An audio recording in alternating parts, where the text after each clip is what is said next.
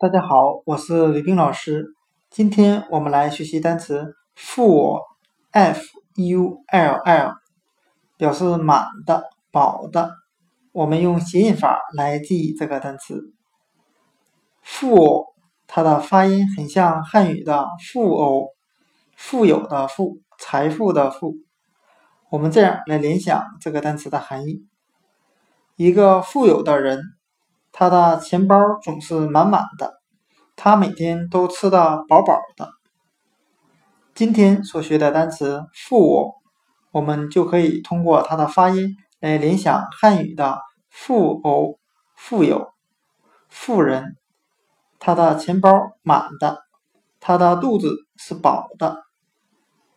富满的，饱的。